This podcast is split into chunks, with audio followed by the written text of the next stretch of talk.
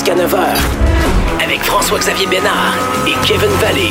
Les deux prospects du 91-9 Sport sur la glace. Voici le Club École.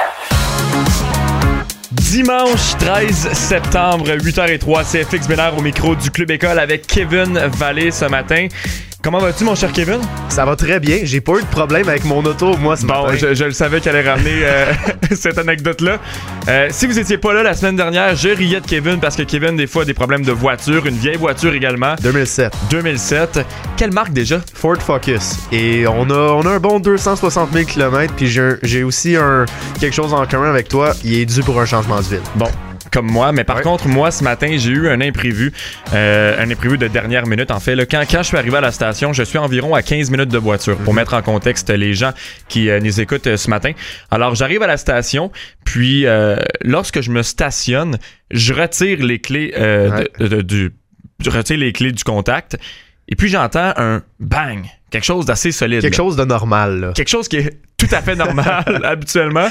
Et, et là, euh, j'essaie de remettre mes clés dans le contact juste pour voir qu'est-ce qui s'est passé, si je peux repartir ma voiture et tout ça. Et ma voiture ne repart pas depuis, euh, depuis ce matin. J'ai eu le temps de me rendre ici. Mm. C'est ça l'important, au moins que je suis là ce matin avec vous Ouais. en onde et avec Kevin. Mais ma voiture ne repart pas. Et tantôt, j'ai été faire un test cinq minutes avant que l'émission commence pour retester le tout. Mais euh, c'est le même constat et, et- et j'ai quand même vérifié qu'est-ce qu'est-ce qui aurait pu se passer. Et euh, je me suis couché sur, sur l'asphalte. Vous pouvez imaginer coucher sur l'asphalte à 8 heures le matin. Euh, S'il y a des gens qui m'ont vu dans la rue, euh, ça doit être assez cocasse quand même. Et derrière ma roue gauche, pas loin de ma roue gauche, écoutez-moi, moi, je, m'y- je, je m'y connais pas du tout en voiture. là. J'ai, j'ai une, une Toyota Yaris 2015 et ça me suffit. Petite voiture à Montréal, rentre très bien dans les stationnements et tout ça. Mais euh, j'ai comme un ressort qui, qui, qui est comme sorti pas loin de ma roue gauche arrière, euh, qui pend dans le vide également. ça aussi, c'est Euh, très normal. Ça, c'est très normal pour, pour une Toyota Yaris. Le problème doit être là, mais euh, on réglera le tout euh, aux alentours de, de midi après, après la, la mise en onde de, de l'émission de, de Charles André pour le tailgate qui va mettre la table également pour euh, Ouais. le premier dimanche dans la, dans la NFL. Mais somme toute, ça m'apprend quand même une belle leçon ce matin. Ouais. Euh, ne pas rire de mes collègues alors que moi, au Le final, karma, le c'est le karma, karma. ben oui. une question de karma, je crois. Et Ouais. ça a été le cas pour, pour ce matin. Actualité tellement fertile Ben oui. en ce dimanche matin. Il y a eu du hockey hier, il y a eu du basketball également. Le Canadien qui, tr- qui transige, qui va chercher un défenseur gaucher, 6 pieds 4, gros format en Joel Ouais. Edmondson. On va en parler dans quelques instants. Euh, Michael Zoussi qui s'incline euh, en boxe Mhm. dans euh, un combat où il a pourtant très bien commencé Ouais. avec une bonne tactique. Finalement, ça s'est gâté un un, peu plus loin. Tout un chaos, mais la force de son adversaire était tout Mhm. simplement trop forte. Euh, mais bon, on aura l'occasion d'en reparler dans quelques instants. Vous mentionnez également que dans le deuxième bloc de l'émission, on va faire un euh, top 5 NFL avec Renaud Bourbonnais, Ouais. qui lui, euh, bon, euh, Kevin le connaît assez bien. Il a un site J'ai de... habité avec lui pendant deux ans. Bon, donc tu oui, je- vois. Je, le connais assez bien. On, on a, on a vécu quelques moments ensemble. Il possède le site Attitude Exact. Football qui euh, relate tous les événements dans le monde de la NFL, Ouais. dans le monde du football. Alors, il sera notre invité lors de du deuxième bloc pour nous faire un top 5 des matchs à surveiller cet après-midi. Je sais que plus tard, comme je l'ai mentionné plus tôt, Charles-André va être là pour mettre la table également aux alentours de 11h. Mais nous, on a Renaud qui va être là un peu plus tôt aujourd'hui. Et dans le troisième bloc, on aura la chance de parler au gardien de but des euh, 67 d'Ottawa. euh, qui va nous euh, raconter euh, sa dernière saison, lui qui a eu la chance d'évoluer avec Marco Rossi. Je parle ici de. Cédric André. Alors, ça va être super intéressant comme entrevue. Il a, il a également eu André Tourigny depuis trois ans comme entraîneur-chef parce qu'il va le disputer sa quatrième année comme gardien de but des 67 d'Ottawa. Alors, euh, il sera notre invité un peu plus tard. Je veux d'abord commencer le bloc actualité avec Kevin en parlant de l'acquisition du Canadien Joel Edmondson des Hurricanes de la Caroline. Le Canadien c'est- qui a cédé un choix de cinquième tour en 2020, euh, 139e au total. Joel Edmondson qui a, connu la dernière saison en Caroline, mais important de le mentionner, il a remporté la Coupe Stanley aussi avec les Blues Ouais. en 2018-2019. Un défenseur gaucher, 6 pieds 4. Présentement, le deuxième défenseur gaucher du Canadien en série était Brett Kulak et Ouais. plusieurs idolâtraient Brett Kulak pour son travail en série. Je niaise, mais à peine. Euh, Il y en a plusieurs qui le voyaient déjà dans leur soupe pour commencer la prochaine saison en tant que deuxième meilleur Mhm. défenseur gaucher de cette formation-là. Je trouve qu'Edmondson, c'est une bonne acquisition. On risque de signer avec la formation parce que c'est Ouais. important de savoir aussi qui tombe à Jean libre. Mais si Marc Bergevin était cherché, exactement. c'est pour le signer à long terme. Est-ce que ça sent le départ pour euh, Victor Mété ou Brad Kulak? Je pense que c'est évident que Victor Mété va quitter le Canadien. Euh, ou, ou, Brett Kulak, mais personnellement, je vois plus Mété dans ma soupe parce qu'il n'y a pas vraiment eu de progression dans son cas depuis son arrivée dans la Ligue nationale.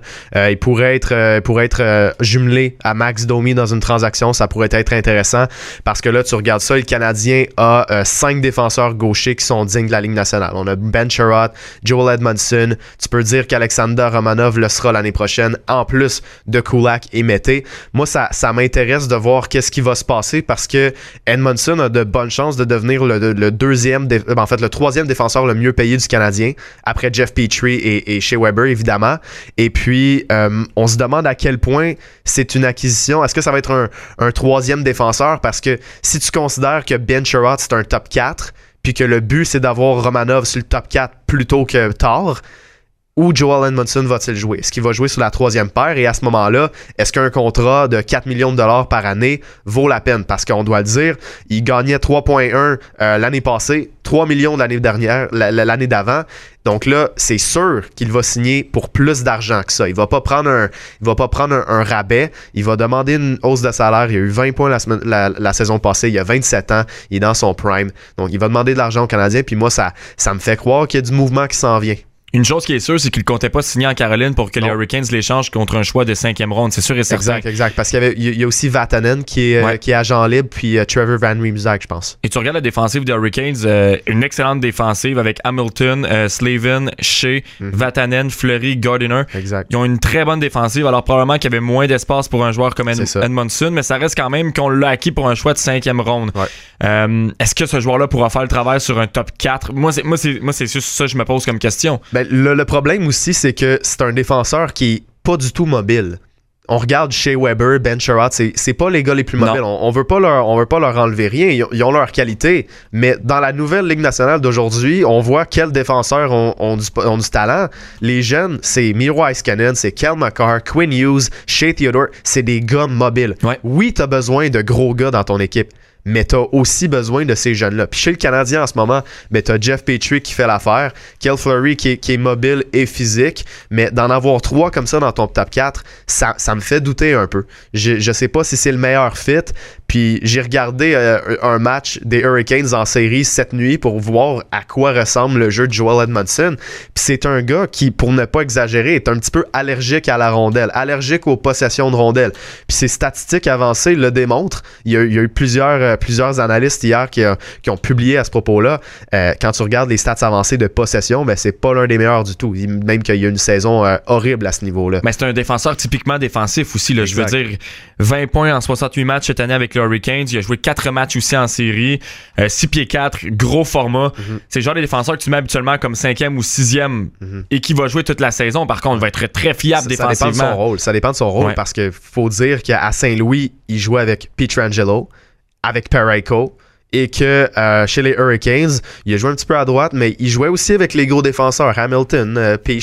Donc, il y, a, il y a certains doutes à avoir, à mon avis, concernant le rôle que Claude Julien va lui donner dans l'alignement. Mais pour moi, ça signifie le départ de Victor Mété. Moi aussi. Le seul nom qui me vient en tête, là, je pense qu'on va garder Kulak pour le mettre sur une troisième paire en attendant. Mais Avec l'arrivée de Romanov aussi, on va voir qu'est-ce qui va se passer de ce côté-là. Je pense que Kulak peut devenir un septième défenseur pour le Canadien. Ouais. Ou peut-être une option pour Edmondson, peut-être à droite, parce que comme tu l'as dit, il va jouer à droite cette année. Donc peut être ça. transféré à droite lui, mais est-ce qu'il va vouloir jouer comme sixième déf- C'est ça. Mais- comme cinquième, défenseur à j'ai l'impression qu'on va aller chercher un défenseur droitier, moi. Ouais, Au-delà du, fait qu'on peut échanger Mété en package avec euh, Domi pour aller chercher un, un autre attaquant, je pense que Marc Bergevin a envie d'avoir enfin de la stabilité dans le poste de troisième défenseur parce que Christian Folin puis Xavier Ouellet, c'est pas ça que j'appelle une stabilité. Non. Et euh, vous pouvez vous attendre probablement à avoir un joueur comme Victor Mété Mhm. se faire échanger probablement prochainement dans peut-être une, une plus grosse transaction avec un attaquant du genre Max Domi, peut-être à une autre formation de la Ligue nationale.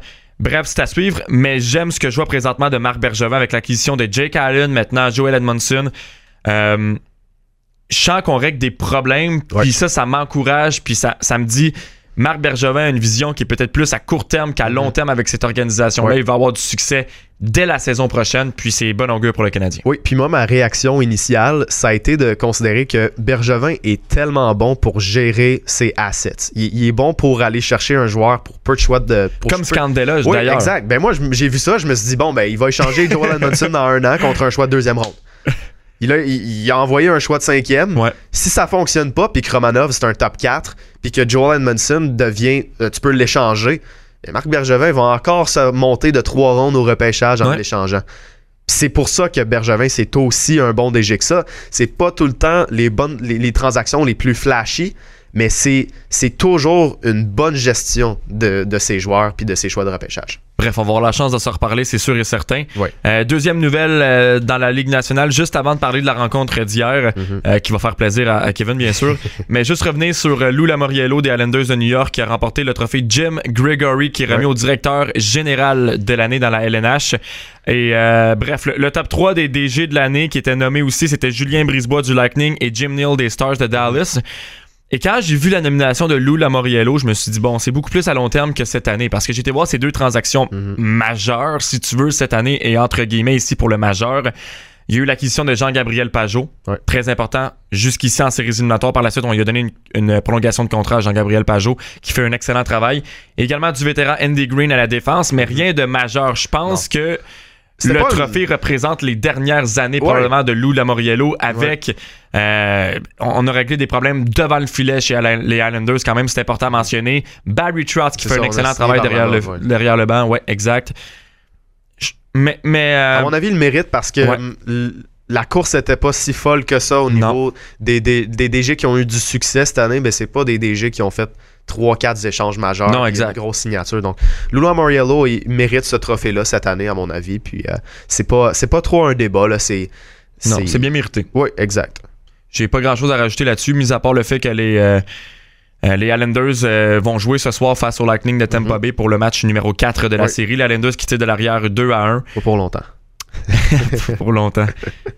Commence pas à me partir là-dessus parce que là, présentement, les Stars ne sont Ouais. plus qu'à une victoire d'accéder à la finale de la Coupe Stanley. Une première depuis l'année 2000. Mhm.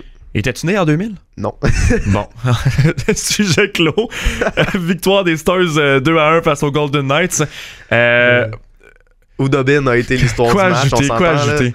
Anton Oudobin a été magistral. Ça, juste mettre en contexte, c'est que euh, moi et Kevin, Kevin et moi, on a, on a donné nos prédictions la semaine dernière et Kevin Ouais. a pris les, les Stars et les Islanders alors que j'ai pris les Golden Knights et euh, le là, les Stars, ça va bien. Et les Stars, Donc, ça va très bien, Mm. 3-1. Moi, tant que les Stars gagnent puis que je peux pas me faire écœurer parce que j'ai perdu les deux paris, ben ça me va, ça me va. Donc là, je, là, je suis de bonne humeur. Mais les, les Stars, tu dois le dire pareil, là, les Golden Knights ont eu un gros match. Euh, beaucoup Mais le de chance. nombre de chances Ben oui, incalculables je- je- je ratées sais, par Vegas, sais, ça n'a pas de Anton sens. Oudobin a été, a été vraiment magique. Là. Et Il je eu donne un du gros crédit. match. Oui. Puis il oui, il a été chanceux dans certaines, dans certaines facettes, mais c'est surtout le fait que c'est tout le temps Vegas qui avait la rondelle, c'est tout le Ouais. temps Vegas qui dirigeait des tirs vers, vers, euh, vers Anton Oudobin. Puis le problème là-dedans, ben, c'est que Max Pacioretty est dans une panne sèche, mon homme. Puis il a raté un filet désert, il a raté quelques tirs clés. C'est, c'est, je veux pas dire, je veux pas blâmer ça sur Max Pacioretty, mais ça a été l'une des raisons pourquoi les, les Golden Knights ont, ont perdu ce match-là. Puis Jamie Benn connaît tellement des bonnes séries éliminatoires, surtout dans Vraiment. cette, surtout dans cette série-là. là. Euh, il, a été, il a été très bon hier. Euh, Ice Cannon continue de l'être. Joe Pavelski, c'est un vétéran que il y a certaines personnes qui avaient arrêté, arrêté de croire en lui, je pense. Puis là, il est en train de montrer que c'est encore un, un gars de série qui peut te donner du gros hockey. Juste avant le premier but de, de Pavelski, parce que les Golden Knights ont pris les devants dans ce match-là. Juste avant le but de Pavelski en, en milieu de deuxième période, à un certain moment dans ce match, au chapitre des lancers, c'était 21 à 6. Je sais Ouais. que ça veut pas tout dire les lancers au filet, mais je vous Ouais, le ça dis. montre le rythme du match. Ah, il y avait une domination des Golden Knights. C'était Ouais. 21 à 6 en faveur de Vegas au chapitre des tirs. Finalement, Nate Schmidt commet un revirement coûteux dans sa zone. Et en tentant finalement de vouloir euh, corriger ce revirement-là, c'est lui qui fait dévier la, la rondelle sur le tir de Pavelski. Non, vraiment pas. Une séquence tellement, Ouais. tellement euh, malchanceuse et difficile à la fois. Ouais. Et finalement, Pavelski crée l'égalité. Jamie Benn en rajoute. Et Jamie Benn, t'en parlais justement, Jamie Benn, c'est parce qu'on n'a pas eu la chance tant que ça de le voir en série éliminatoire, mais c'est tellement le joueur typique que Ben oui, tu ben veux oui. avoir en C'est série. un gros gars. De un, c'est un gros gars. De deux, c'est un leader également, Jamie Benn. Mhm. Euh, il a des qualités offensives. Ce gars-là a déjà gagné le Arch Rush. Je veux dire, Les oui, gens l'oublient. hein. les gens l'oublient. Durant une saison où il a accumulé euh, au début des, des 80 points environ, je pense que c'était 86 cette année-là pour Jamie Ben. Les gens l'oublient parce qu'au courant des dernières saisons, ça a été très difficile offensivement pour Jamie Ben. Mais, mais parce que parce que c'est pas le, le- le joueur non plus avec la, la meilleure rapidité. Je sais à quel point la Ligue nationale est de plus en plus rapide. Mais un joueur comme Jamie Ben est tellement important dans des situations en séries éliminatoires comme celle-là. Et il a fait la différence dans ce match-là hier. Robin Lanner ou Marc-André Fleury pour le match euh, numéro euh, 5 ou tu veux pas que je te pose la question? Bon, là, ça fait trois matchs de suite que Lennart joue. Tu dois le laisser, là. Tu peux pas, je veux dire. En fait, je pense que c'est- surtout une question de prolonga- prolongation de contrat. Ouais, peut-être, mais. mais ça. c'est- ouais. Je, peux, je pourrais comprendre que Peter DeBoer veuille, euh, veuille changer le rythme, veuille changer un peu le, le- le vent de côté dans cette série-là, puis qu'il mette euh, Marc-André Fleury, mais tu sais, aucune décision va me surprendre. Moi, j'ai abandonné dans ce cas-là, donc euh, regarde. Abandonné? Ouais, j'ai abandonné. Bon. Mettez n'importe quel gardien devant le filet. Moi, je pense que cet, cet été, de toute façon, Marc-André Fleury quitte et les Golden Knights ne se rendent pas en finale. Oh. Mais, mais, mais quel taux de force quand même? Je, je suis. euh, moi, Mhm. moi, je sais que tu as pris les, les Stars d'a- d'avance, mais euh, je suis quand même étonné de, de voir le Golden Knights tirer de l'arrière 3-1. Dans, parce que lors des deux derniers matchs, quand même, ils ont, faut dire, ils ont, dominé le jeu. Ouais. Euh, ce soir, match numéro 4 entre le Lightning et Islanders. Je le répète, on ignore toujours si Braden Point va pouvoir du match de ce soir. Il devrait. C'était ouais. une blessure euh, mineur. day day. Exact, ouais. Mais bon, ça, ça reste à suivre. On va voir la confirmation aujourd'hui, c'est sûr et certain. Je dev- On devrait le voir jouer ce soir dans le match numéro 4. Les Lakers, maintenant, dans la NBA, ont écarté les Rockets après une ultime victoire de 119-96, un match complètement dominé. Ouais. Je sais qu'à certains moments dans le match, les Lakers menaient par 30 points. Ouais. Ça a été un match extrêmement facile pour, euh, pour la troupe de LeBron James, qui a terminé le match avec 29 points, qui a mené encore une fois cette formation-là hier. LeBron James, présentement, est en mission. Ah oui. Et j'ai extrêmement hâte de voir ce qui va arriver en finale euh, d'association. Ce soir, ce sera le match numéro 6 entre les Clippers et les Nuggets, mais un affrontement entre Kawhi Leonard et LeBron James, finale d'association, Ah oui, comme on l'avait prédit, c'est- une finale tout Los Angeles, Oui. ça va être hallucinant. C'est ça qu'on a vendu Ouais. depuis le début de la. Depuis que Kawhi Leonard a signé avec les Clippers puis que Paul George a été acquis euh, à Los Angeles, c'est ça qu'on nous vend depuis un an. La finale de l'Ouest, Lakers Clippers, la bataille de Los Angeles. C'était supposé être au Staples Center. Finalement, ça va être à Orlando, mais il va quand même avoir une saveur particulière à ça parce que Kawhi Leonard et, et LeBron James peuvent tous deux devenir les premiers joueurs de l'histoire à gagner un Finals MVP avec trois équipes différentes. Les enjeux vont être énormes. C'est, à mon avis, les deux meilleures équipes de la NBA et ce n'est même pas proche. J'ai, très hâte de voir. Puis LeBron James, tu l'as dit, il est en série. Il est, en, ben, pas, il est en série, en mission. Puis euh, en ce moment, ce que j'aime voir, ben, c'est qu'il crée son propre tir, puis qu'il il lance la ligne de trois points, il crée son tir de mid-range, des fadeaway. C'est, c'est pas le même LeBron James. Oui, il distribue encore le ballon, mais il a laissé un peu de ces tâches-là à Rajon Rondo pour se concentrer sur une tâche qui, euh, qui peut lui mettre des points au tableau. Puis hier, ben, à mon avis, c'était le meilleur match des Lakers depuis le début de la saison. Ouais. Tout fonctionnait. Tout Et- fonctionnait. et les joueurs de profondeur également, ses tirs. exactement. Ouais. Danny Green, Cal Kuzma, tous ces gars-là, on réussissait nos tirs. Ouais. Donc, c'est c'est ça qui a été important dans ce match-là. C'est de voir qu'on est capable d'atteindre ce niveau-là, puis qu'on l'atteint au bon moment. Mais si cette équipe-là joue de cette façon-là durant la finale de l'association, j'ai pas de misère à croire facilement que les Lakers vont se rendre en finale de la. NBA. Moi non plus, parce que les Lakers, leur problème, ça a toujours été un peu de coller les morceaux. Si les morceaux sont collés, c'est terminé, selon moi. Et mardi, ça va commencer la série entre les Celtics et le Heat. Mhm. Si ça ne se termine pas ce soir entre les Clippers et les Nuggets, il y aura match numéro 7 aussi mardi en même temps que le match numéro 1 Exact. dans, dans l'association de l'Est. Euh, Voulais-tu qu'on donne une prédiction ce matin pour la série Celtics, Heat? Celtics Heat? As-tu euh, pu réfléchir à ça? Je sais, je sais que quand pu- tu dors, tu réfléchis à beaucoup de choses, là. Mais euh, quand je dors. quand tu dors. Je peux, moi, je peux me lancer, je peux me mouiller. J'ai pas de problème avec ça. Euh, moi, ben, je, peux- je vais y aller aussi. Ok. Tu tu y aller en premier? Celtics en 6. Celtics en 6? Ouais. Ok. Euh, je vais y aller avec. Ah. Non, non, continue pas à faire le contraire tout Non, le non, temps. non, non, non, non. Pas Je- Celtics en Ah. 4, Non, non, non, mais. Je vais y aller avec les Celtics en 7. en 7. Puis je serais pas du tout surpris de voir le Heat euh, gagner. La raison, c'est parce que le Heat a une formation, une rotation de 9 joueurs très solide. Les Celtics en ont une de 5 ou 6 joueurs. On espère que Gordon Hayward va être de retour parce que sinon ça pourrait être un peu, un peu rough. Mais moi, ce qui me fait pencher du côté des Celtics, c'est vraiment Jalen Brown puis Jason Tatum. Je pense pas que les, je pense pas que le Heat ont ce qu'il faut pour arrêter ces deux-là. Parlons box maintenant. Défaite de Michael Zouska à Las Vegas par KO au 8e round.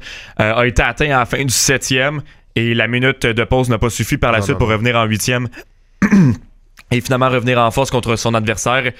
Euh, défaite qui fait mal pour Michael Zouski parce que c'est un combat extrêmement important pour lui. A bien commencé, par contre, le combat lors des premiers rounds. Euh, parce que, parce que faut, comprendre, euh, puis j'écoutais hier super pertinent le collaborateur d'Anthony qui était Mike Bilodeau, qui se connaît énormément en boxe. Au début du combat, Michael Zouski a très bien joué ses cartes. Je veux dire, il faisait face à un boxeur qui était beaucoup plus puissant que lui. Euh, veux-tu, le nommer? Tu l'as si bien nommé dans tes manchettes? Egidius Kavalaskis. Exactement. Euh, a très bien joué ses cartes quand même en début de combat, a laissé son adversaire euh, attaquer, a bien évité parce que l'important c'était d'éviter les coups, de ne pas se faire frapper le, plus possible parce que son mm-hmm. adversaire était extrêmement puissant. Finalement, réussi à l'atteindre d'un coup assez solide à la fin du septième et lors du huitième round, Michael Zuski euh, n'était plus n'était plus là. Non, ça n'a euh, pas été euh, pas été compliqué une fois que les premiers gros coups ont été ont été placés. je regardais ça tantôt. Et au huitième par la suite, ça a dégénéré quand, quand, l'arbitre a arrêté le combat. Exactement, ça a vraiment été ça n'a pas été un débat là. non, mais je suis fier quand même parce que c'est un adversaire de grande taille. Mhm. L'adversaire de Michael Zuski. Et de grande force. Ouais, il a très bien fait dans les circonstances. Mais bon, c'est certain qu'après ça, ça va être plus difficile d'avoir un combat de championnat du monde pour, euh, pour le trifluvien. Mhm. C'est à suivre, mais quand même satisfait du, euh, du combat de Michael Zuski, somme toute. Maintenant, au tennis, internationaux des euh, États-Unis, Naomi Osaka qui a triomphé pour la deuxième fois de sa carrière à Flushing Meadows en battant Victoria Azarenka 1-6, 6-3, 6-3 en finale. Azarenka, pour elle, c'est une troisième défaite en finale de Flushing Meadows. Elle avait déjà subi deux défaites plutôt face à Serena Williams dans le passé. Osaka, seulement âgée de 22 ans, déjà un troisième titre Grand Chelem pour, on, on parle souvent de la, japonaise au tennis masculin, mais, elle, au, tennis féminin, c'est elle. C'est elle. C'est la japonaise, c'est elle. Invaincue depuis le début de la saison aussi pour elle. Euh, et pourtant, elle avait perdu quand même la première manche 6 à 1. Euh, c'est pas évident en finale. Ouais. Une grande force de caractère de la part euh, de, de, la japonaise quand même. Elle a beaucoup de force mentale, je trouve c'est facile. un jeune âge. Oui, c'est facile d'abandonner à, 6-1 au, premier, euh, en première ronde, en fait. Puis euh, elle, elle a tout simplement pas abandonné. Puis elle est ressortie plus forte euh, après, après cette première manche-là. Ouais. Complètement d'accord. Et la finale des hommes, je vous le rappelle, est aujourd'hui entre Dominic Thiem et Alexander Zverev également. Mhm. Petit mot avant de passer au prochain sujet. Eugénie Bouchard qui va jouer elle en finale du tournoi d'Istanbul sur terre battue aux alentours de 10h ce matin. Première finale en 4 ans et demi. Elle affronte la Roumaine Patricia Maria.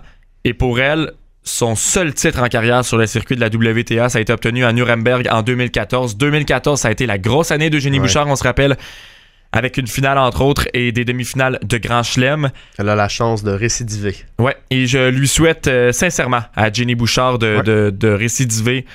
Euh, euh, c'est une joueuse qui a connu des ratés au courant des dernières années, mais ça se replace depuis, depuis l'an dernier, obtient de mhm. meilleurs résultats. Alors, je souhaite à Eugénie Bouchard de remporter cette finale-là. Je vous rappelle l'heure, 10h ce matin. En F1, Lewis Hamilton s'est emparé de la position de pole pour le Grand Prix de Toscane qui est disputé dans une demi-heure environ. Euh, il va être suivi de son coéquipier Mercedes Valtteri Bottas. Lance Stroll qui va partir sixième lui avec Racing Point. Et une semaine après avoir remporté son premier Grand Prix à Monza, le Français Pierre Gasly qui, va partir seulement de la 16e position, n'a même pas réussi à compléter la Q1 hier. Mhm. Euh, donc, euh, les, chances de voir Pierre Gasly triompher cette fin de semaine sont pratiquement nulles. je vous avertis d'avance. Il va partir de la 16e position. En terminant, juste avant d'aller en pause et de retrouver Renaud Bourbonnais pour mettre le top 5 sur le premier dimanche de la NFL, l'Impact reprend l'action ce soir à 21h30 au BC Place contre les Whitecaps de Vancouver. Et pour vous mettre en contexte, euh, c'est pas tout à fait terminé pour le championnat canadien, mais ça va être extrêmement difficile avec la défaite cette semaine face à Toronto au Stade Saputo, une défaite crève-cœur de 2 à 1. Mm-hmm. Et bien là, le bleu-blanc-noir qui doit pour se qualifier en finale du championnat canadien, il doit obtenir deux victoires contre les Whitecaps de Vancouver et dans ces deux victoires-là, doit afficher un différentiel de plus 3. Exact. Euh, ça va être très difficile pour la troupe de Thierry Henry. Je le souhaite face à une formation qui, oui, a battu Toronto lors de son dernier match, mais qui en arrache depuis le début de la saison, celle de Marc De Santos. Alors, c'est à suivre. Olivier Brett a fait un gros travail hier, surtout avec Kevin Gilmore, pour euh, un peu résumer tout ça. Donc, euh, si vous voulez écouter ça, les extraits sont ah, en ligne. C'est super pertinent. C'est très, très, très pertinent. Alors, nous, on va s'arrêter le temps d'une courte pause. Au retour, on aura Renaud Bourbonnais du site attitudefootball.com qui va nous parler de son top 5 pour la première journée dans la NFL. Ça, ça m'excite quand même. Il y a des affrontements à ne pas rater pour ce premier week-end, entre autres un entre les Vikings et les Packers. Mm-hmm. Avec l'affrontement de jeudi, on a vraiment mis la table. Mais là, ça va être vraiment euh, un bon blitz NFL qui s'en vient avec Renaud Bourbonnais. Vous écoutez le Club École avec Kevin Vallée et François-Xavier Bénard.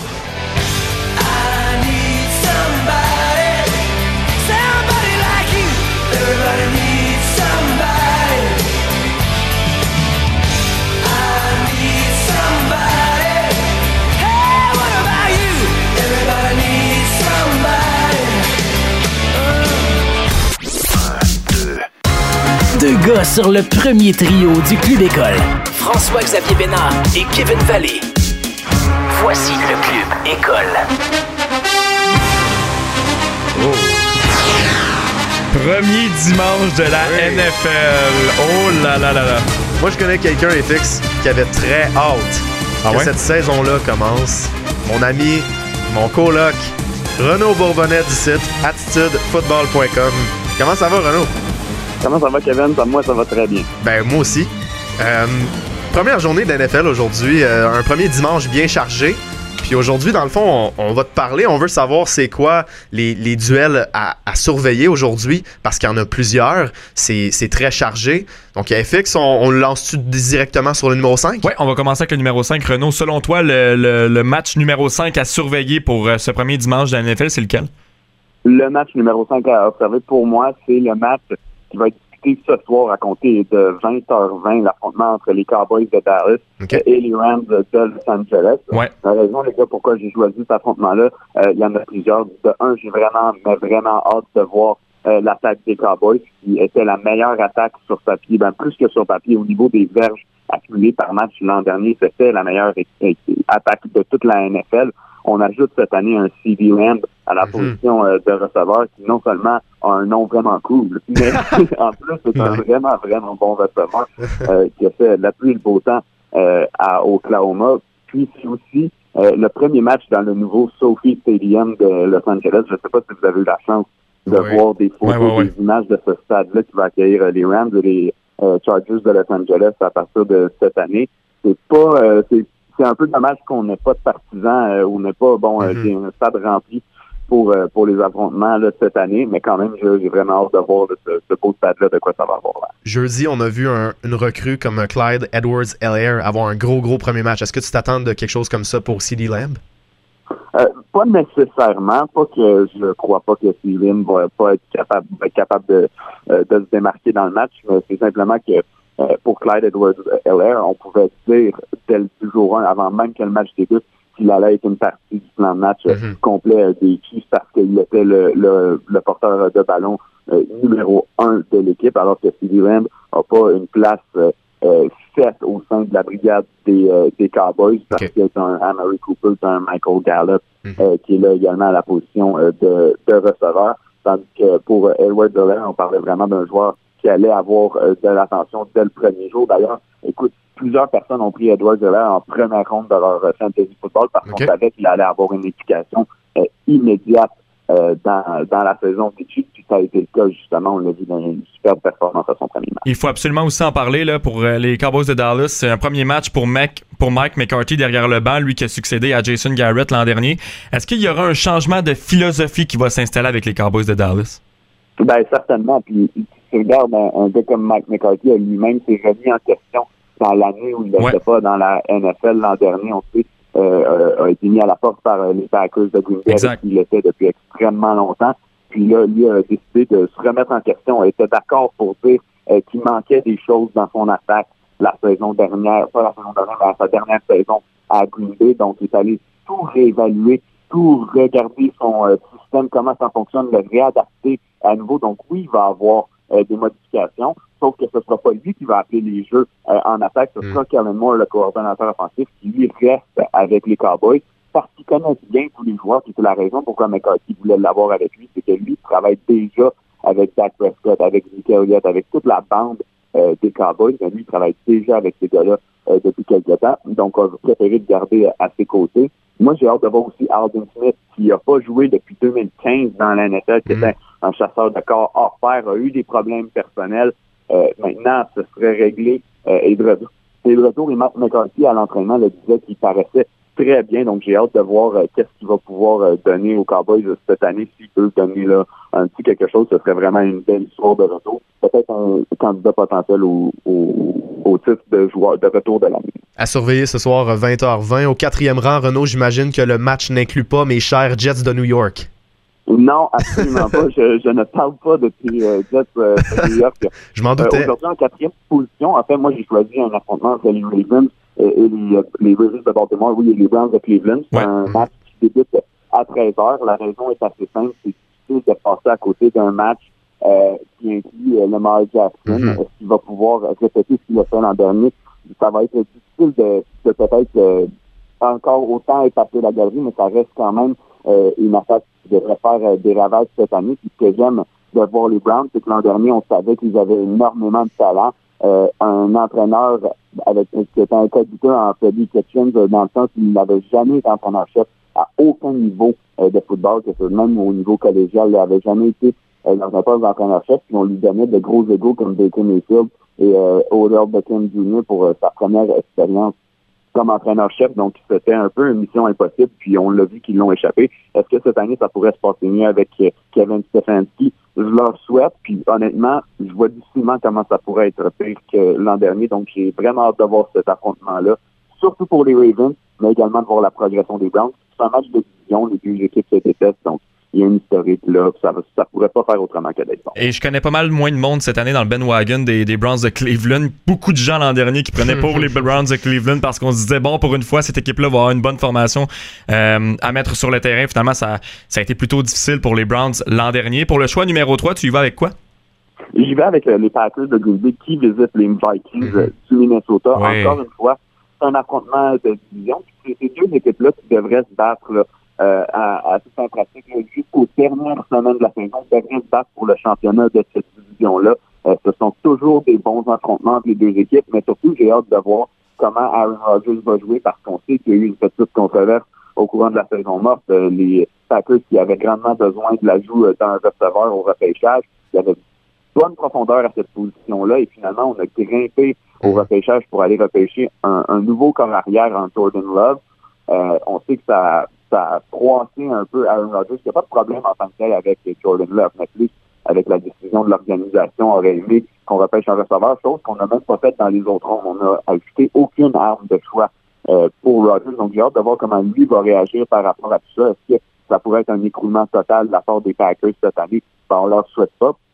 Puis moi, j'ai toujours hâte de voir Darwin Cook. L'an dernier a eu une merveilleuse saison comme porteur euh, de ballon pour les Vikings.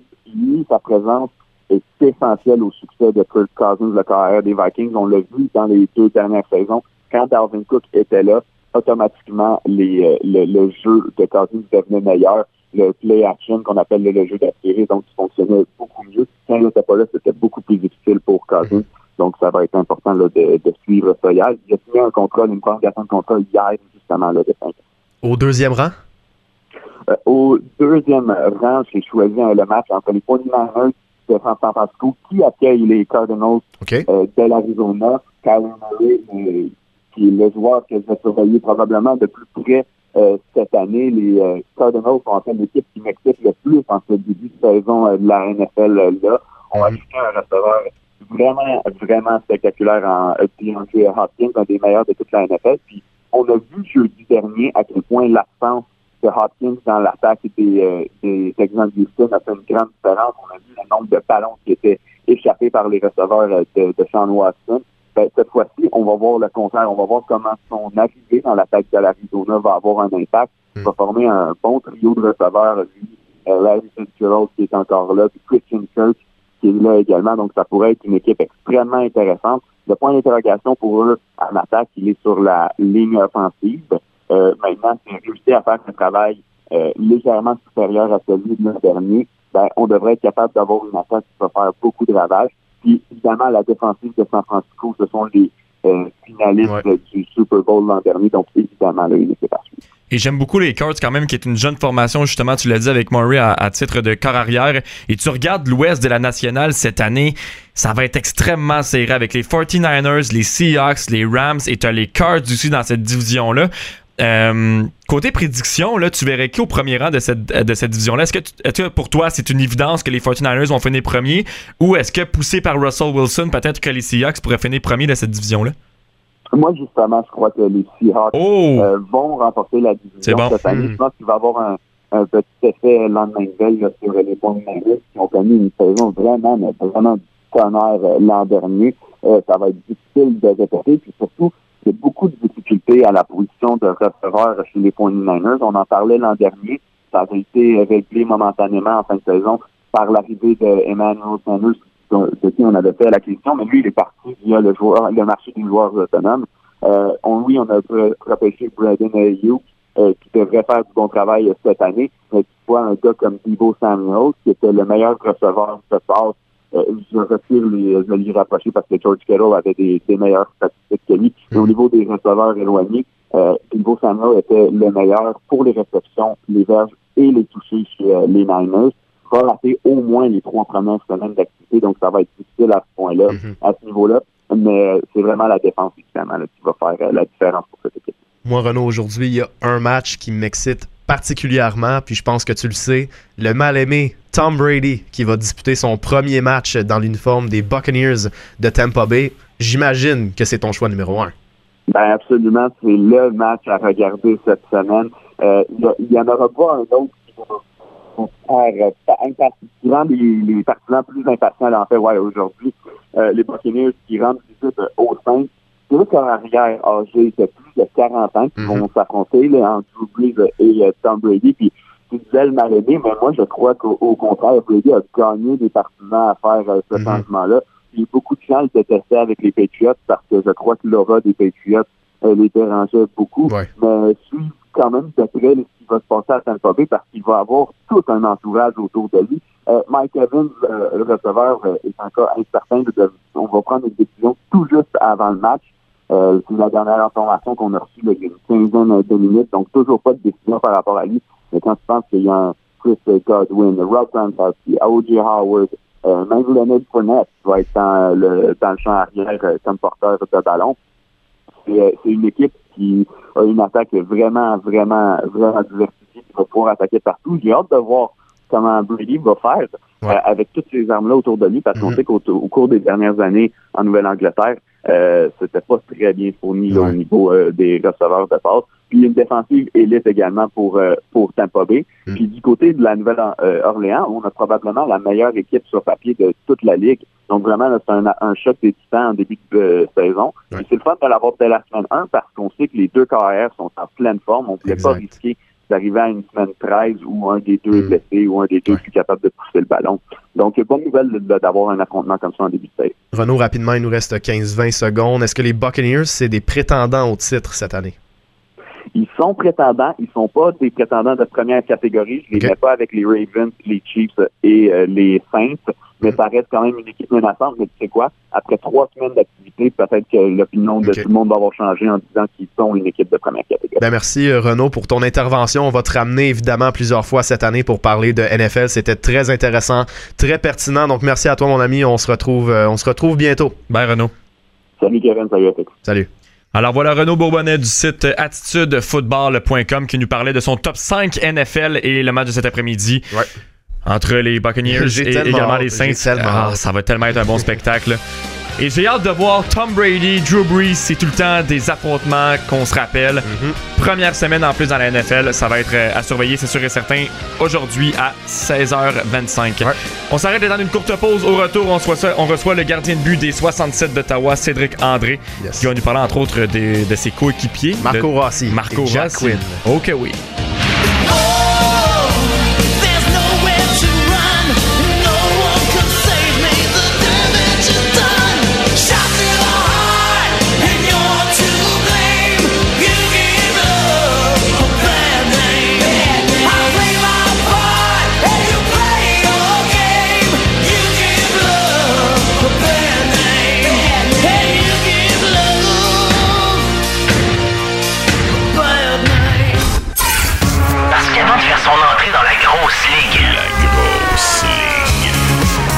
Changer les bandes dans le club école.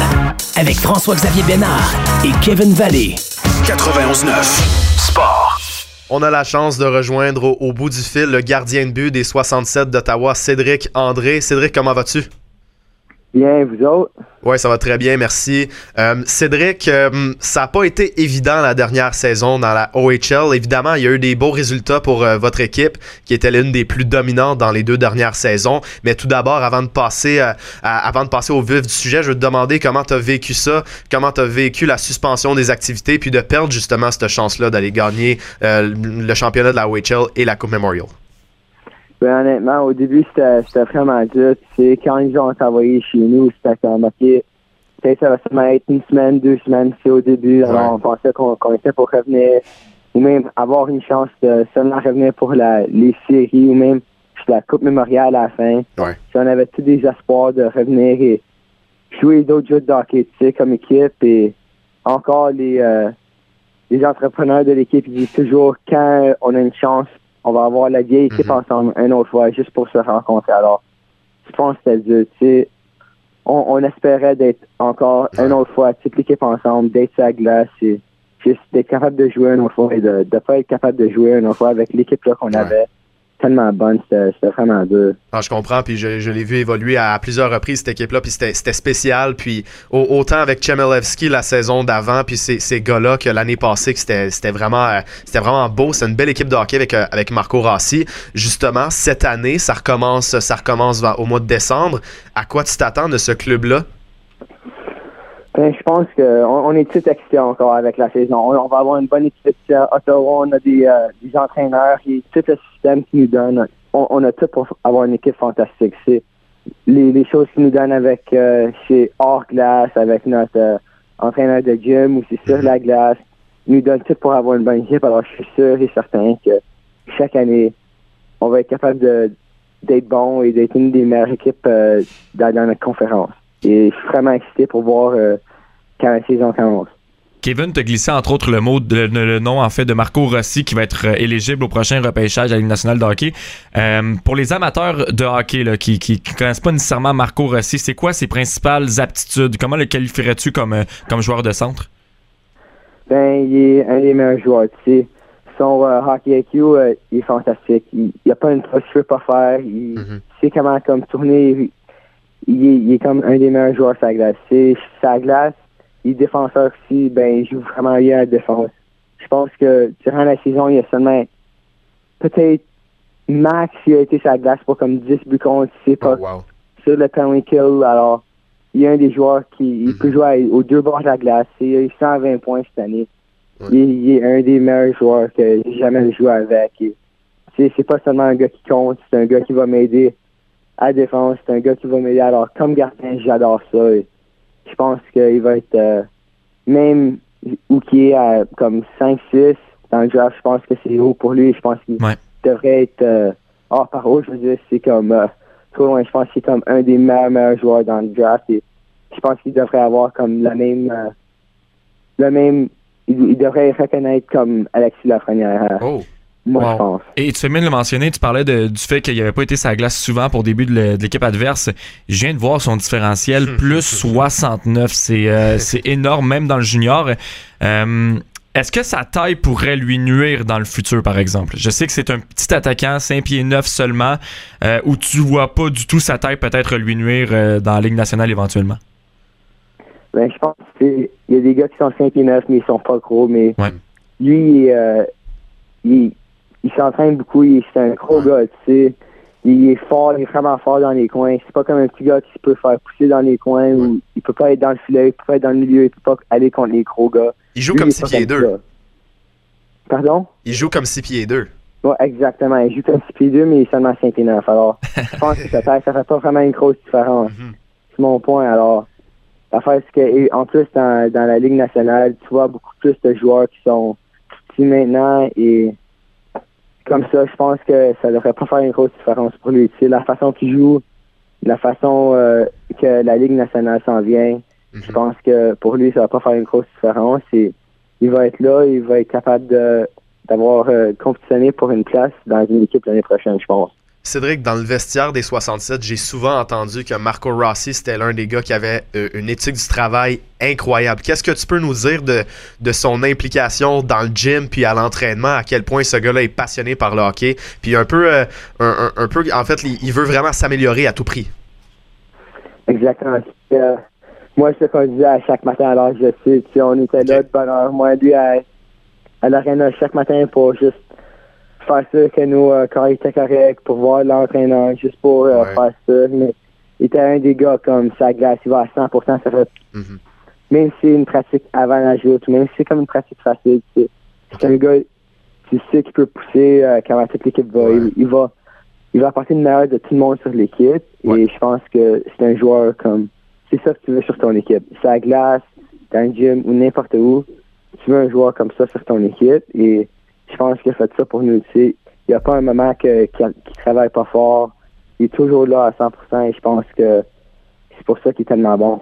Donc, toi, tu penses qu'il va sortir cinquième, sixième, mais dans le fond, euh, quand tu regardes Alexis Lafrenière, qui a sensiblement le même âge et qui avait une production similaire à Rossi dans la OHL, tu vois ton coéquipier comme étant un, un gars dans la même catégorie? Je pense qu'il est dans la même catégorie. Si on parle de ça chaque année, tu vois, les affaires CHA d'Alexis Lafrenière. Marco Rossi il est comme presque il est comme proche des mêmes points, peut-être plus. C'est un gars petit, il travaille vraiment fort mm-hmm. et tu sais, on, on regardait toujours rester l'équipe et je pense que peut-être qu'il est pas comme comme on sait pas comme prend Alexis Lafrenière va en mais je pense que ça devrait être une discussion plus dure. Il devrait avoir un débat. Ouais, exactement. Je comprends. Euh, j'aime ça comparer Rossi à un peu un Brendan Gallagher, mais avec beaucoup plus de talent. Dans le sens que il, va dans les coins, il frappe, il est intense, mais euh, son talent de passeur puis son intelligence sur la glace est pas mal plus élevé. Est-ce que tu aimes cette comparaison-là en, le voyant se rendre dans la Ligue nationale bientôt? Moi, je pense que c'est une bonne euh, comparaison pour moi, je pense. Tony il joue de la même façon. Il est dur en avant du filet. Mhm. Il est dans les coins. Euh, je sais pas s'il joue défensif aussi. J'ai pas écouté euh, trop bien des Canadiens J'ai écouté des euh, séries. Mais il s'est pas là pour trop longtemps, alors euh, tu sais. Mais c'est Marco, il joue fort défense. C'est comme ça que j'aime. Tu vas comme gardien, j'aime ça. Et tu sais, il, est bon partout. Alors, c'est comme c'est dur à trouver quelque chose que, que Marco, il, il est pas bon à euh, la mm. Tu sais, il, il, est partout sur la glace. Il joue toute la joute comme parfaitement ou vraiment bien. Alors, c'est un joueur que il n'y a pas gros que tu peux dire de pas bon sur lui. Là, Cédric, tu vas amorcer ta quatrième saison quand même, c'est important de le mentionner, avec les 67 d'Ottawa et avec André Tourigny aussi, sa quatrième saison à la barre de la formation. Deux petites questions pour toi.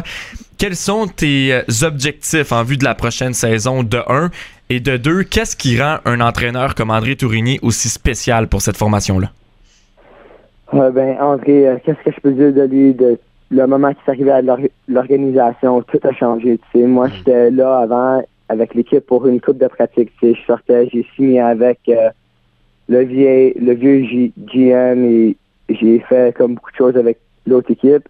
Mais lorsqu'il est arrivé, c'était comme 180 degrés, tout a changé.